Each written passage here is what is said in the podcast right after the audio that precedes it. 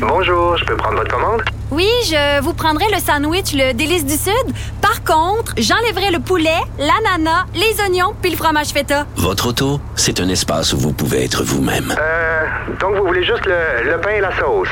Oui, monsieur. Elle mérite d'être bien protégée. Et vous méritez d'être bien accompagné. Trouvez la protection la mieux adaptée à votre auto avec Desjardins Assurance et obtenez une soumission en quelques clics sur desjardins.com.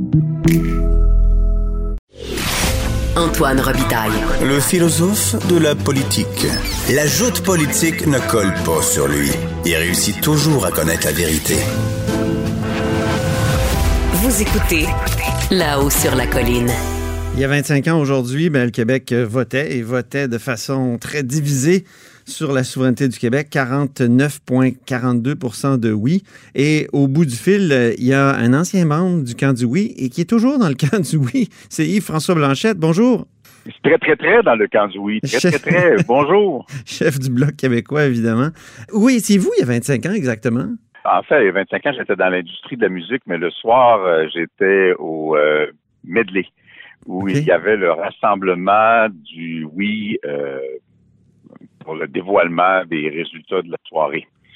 Euh, c'est un, drôle de souvenir, j'avoue, le- le- le- l'enthousiasme qu'on a connu, le, le manque de recul dans l'analyse des chiffres qui sortaient, parce qu'on est une grosse gang qui veut s'enthousiasmer plutôt que de, de, de, de bien voir, quoique je l'avais dit plusieurs fois dans la soirée, telle région n'est pas encore sortie, telle région n'est pas encore sortie, et ça allait changer le résultat. Mhm. Euh, mais en même temps, euh, on se- ça- bizarrement, ça a comme passé vite qu'on soit 25 ans plus tard, parce que euh, le deuxième référendum avait suivi le premier de 15 ans. Et là, euh, on se dit qu'en 25 ans, il n'y en a évidemment pas eu d'autres, même si je pense très, très sincèrement que le mouvement souverainiste est, est à peu près au début d'un autre cycle qui devrait normalement nous amener à une nouvelle consultation populaire. Mais pourquoi le camp souverainiste s'est-il effondré comme ça? Je dirais même le camp nationaliste, après un vote aussi fort, 49,4, c'est pas rien, là. Alors que il me semble que euh, après le, le- Le- le vote de, de 60% pour le non en, en 80, il me semble que la porte restait ouverte. René Lévesque disait à la prochaine. Mais pourquoi, avec un, un meilleur score comme celui-là, 9 points de plus, euh, il ne s'est rien passé après? Le, fatalisme et la division du vote nationaliste. Le fatalisme que ah ben, on a encore perdu. Un fatalisme qui a été alimenté, et là, je ne veux pas faire le débat sur les vertus intellectuelles du commentaire de M. Parizeau, mais bien sûr, on est assez consensuel sur le fait que politiquement, le commentaire de M. Parizeau s'est avéré extrêmement nuisible. Euh, et le fait que le gouvernement péquiste s'est orienté ailleurs à ce moment-là, de la même manière que le gouvernement péquiste de René Lévesque en 81 s'était orienté ailleurs. Et lorsqu'on aurait pu commencer à regagner un moment L'obsession du déficit zéro pour Lucien Bouchard après? oui, dans cette voie, mais euh, aussi, il y a eu au début des années 80, il y a eu des, des, des relations extrêmement tendues entre le mouvement social, Ah oui. puis les syndicats, puis la fonction publique avec René Lévesque. C'est assez Ben, C'était aussi les finances publiques. hein? Dans les deux cas, c'est les finances publiques. dans les deux cas. Et après ça, ce qui est arrivé au début des années 2000, c'est le début du fractionnement des nationalistes. On a connu, bon, bien sûr, la montée de la DQ. Euh, on a connu, euh, bien sûr, euh, l'apparition de Québec solidaire. Et la, la DQ étant devenue la la CAQ occupe le terrain nationaliste de façon, on pourra débattre, au Parti québécois, on ne dira pas ça, et c'est normal, mais d'une façon jugée efficace par l'opinion publique. Québec solidaire se revendique d'être souverainiste, même si la moitié de leurs électeurs se revendiquent de ne pas l'être, ou met une condition, le Québec peut être souverain s'il est à gauche, ce qui est un peu étonnant parce que la perpétuité de la gauche n'est pas nécessairement compatible avec la démocratie. Mm. Bref, on s'est créé des divisions parmi les nationalistes dont la souveraineté est une espèce de conclusion naturelle euh, qu'on n'est pas tous prêts à tirer. Mais c'est pas. Après ça, il y a eu l'ère Charret, puis là, il n'y a pas eu grand-chose, euh, évidemment. La charrette n'a existé que parce que le- le- les nationalistes québécois euh, s'étaient fabriqués des divisions. Mhm. La charrette n'aurait peut-être pas eu le succès en termes de formation de gouvernement qu'on lui a connu si le mouvement nationaliste ou souverainiste avait eu davantage de cohésion. Ça, encore là, je n'ai pas toute l'expertise pour lire l'histoire, je n'ai assurément pas l'objectivité ou le recul pour le faire dans ma fonction actuelle. Non. Je ne suis absolument pas pessimiste. On a déployé des moyens formidables pour discréditer le mouvement national, pour discréditer le mot nation, pour culpabiliser les Québécois à chaque fois que les Québécois se revendiquent d'une langue ou de valeurs qui sont les leurs, on les culpabilise, on les traite de racistes, pour prendre le mot le plus court vers la Mais, destination. mais euh, Yves-François on, Blanchet, on- on qu'on les a... accuse ouais. de brimer les droits, on les, on les accuse de brimer les droits de la minorité anglophone qui, avec Mm. toute mon affection d'ailleurs, est vraisemblablement la minorité linguistique parmi les, ou une des minorités linguistiques parmi les mieux traitées au monde. Mhm. On avale la culpabilité et on, on- on- on hésite à se remettre en marche. C'est ça. Ouais. Euh, mais est-ce qu'il n'aurait pas eu été possible si M.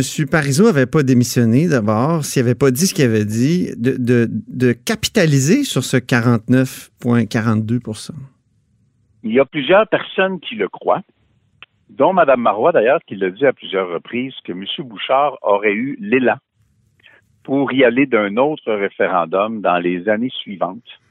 Et euh, elle semble assez convaincue qu'il aurait pu gagner un Ah tel bon? référendum. Euh, Et, pourquoi pas euh, aller négocier tout de suite quelque chose comme euh, Ah, ça, un statut ça, c'est une autre particulier? Moi, j'appelle ça la, la- la doctrine du camping. Hein. Tu mets une tente en avant du Parlement fédéral. Là, on a mis une tente à l'intérieur du Parlement fédéral. Puis tu cognes à la porte et tu dis, je veux négocier quelque chose. Ils te répondent pas. Tu retournes le lendemain puis tu dis, je veux négocier quelque chose. Ils te répondent pas. Tu retournes la semaine d'après, tu cognes, tu dis, je veux négocier quelque chose, puis ils te répondent pas. Tu veux négocier une entente, un traité de nation à nation entre égaux qui ont affaire encore à travailler ensemble sur beaucoup de dossiers, mais qu'il y a beaucoup de choses qui devraient faire de façon distincte et différente, être de bons amis et de bons voisins plutôt que d'être de mauvais coucheurs. Je pense que c'est dans l'intérêt de tout le monde.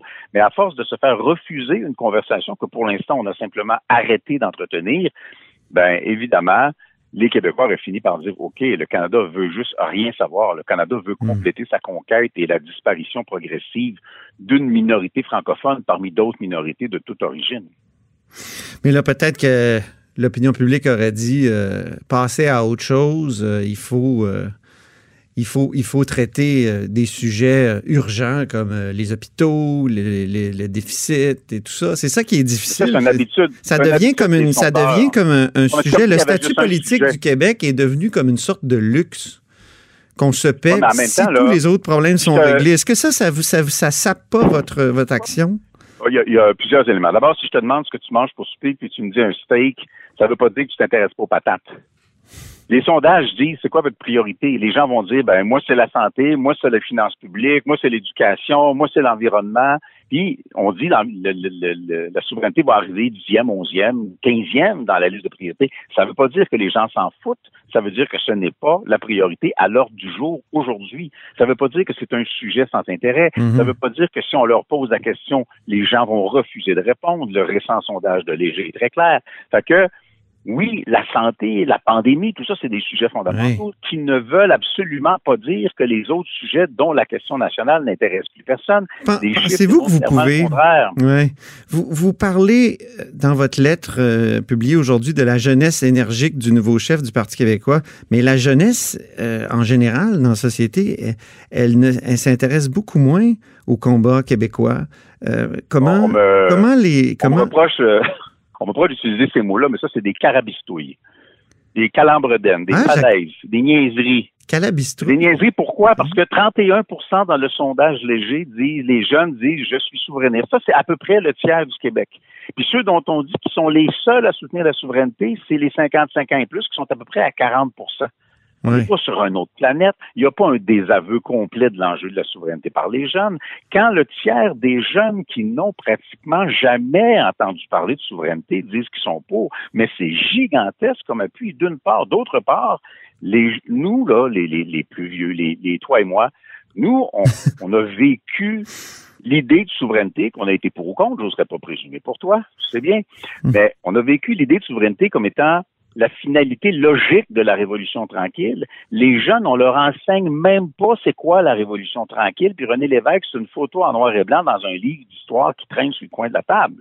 Mhm. Les jeunes ont C'est pour ça que les années en autre 10 ancrage pour Non, mais. Yves-François Blanchet, c'est pour ça que les années en 10 sont pratiques, parce qu'il y a plein d'anniversaires. Il y a la crise d'octobre, il y a euh, le premier référendum. a- en tout cas, on a fait beaucoup d'histoires, je trouve, dans les derniers mois. Moi, j'ai écrit là, Je plein. pense que les, récemment, J'aime les années en intéressant 10. Parce que je trouve ça très intéressant parce que le simple fait qu'on ait débattu, qu'on ait discuté, qu'on ait ramené des souvenirs, qu'on ait fait des discussions, nous permet à la fois de mieux comprendre notre passé, de ramener une réflexion, une discussion qui est saine, qui est nécessaire, d'interpeller une autre génération pour qui la souveraineté doit davantage passer par un modèle économique et écologique qui peut exister au Québec et qui est le contraire de ce qui définit le Canada même, qui est l'État au monde qui finance le plus le pétrole per capita, faut quand même se dire. On s'ouvre des options. Puis je suis un impénitent optimiste. Je suis convaincu qu'on est dans un cycle qui nous amène à quelque part. Je constate, parce que j'y ai participé, qu'on rallie des jeunes et des relativement jeunes qui, ont abandonné des carrières, qui se sont présentés pour un parti indépendantiste qu'on tenait pour mort, puis qui siège aujourd'hui à Ottawa. Puis le Parti québécois, il y a un nouveau chef. C'est un jeune, il est énergique, il est brillant. On va voir qu'est-ce que ça va donner, mais il se passe quelque chose. Et depuis un bon moment, les comiques qui s'amusent à dire que le mouvement souverainiste n'est qu'une vaste division, mais ils ont l'air fous parce que ça fait un sacré moment que ce n'est pas le cas, le mouvement. Ben, vous avez quand même Québec solidaire, vous l'avez mentionné tout à l'heure. Et, et dans le dernier sondage, là, la moitié des électeurs euh, de Québec solidaire là, se disaient pas souverainistes. Donc, il y a une division, mais il y a un parti qui... Qu'est- Qu'est-ce que vous Alors, dites de là, ça? la, la division de Québec solidaire n'est pas la division du mouvement souverainiste, puisque leurs Hmm. propres gens ont un pied en dedans puis un pied en dehors. Je ne doute pas des convictions souverainistes de Gabriel Nadeau-Dubois ou de Manon Massé ou à l'époque de Amir Kadir, vraiment pas. Je suis convaincu de leurs convictions souverainistes, mais il y a un grand nombre de personnes qui sont là pour d'autres raisons.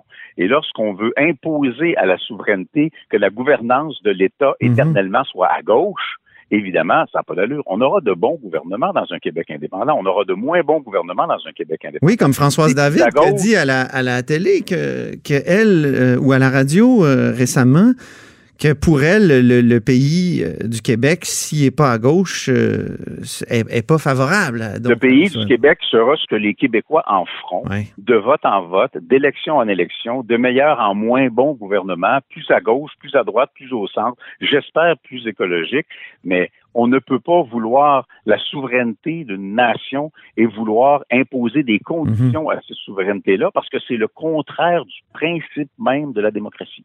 J'ai une question délicate sur un autre sujet, mais je sais qu'on va me dire, euh, Robitaille, il a parlé à Yves-François Blanchette, puis il a proposé. Éric Lapointe, euh, vous avez été gérant d'Éric Lapointe, son absolution, est-ce que vous avez réagi à ça? Est-ce que vous avez dit quelque chose là-dessus?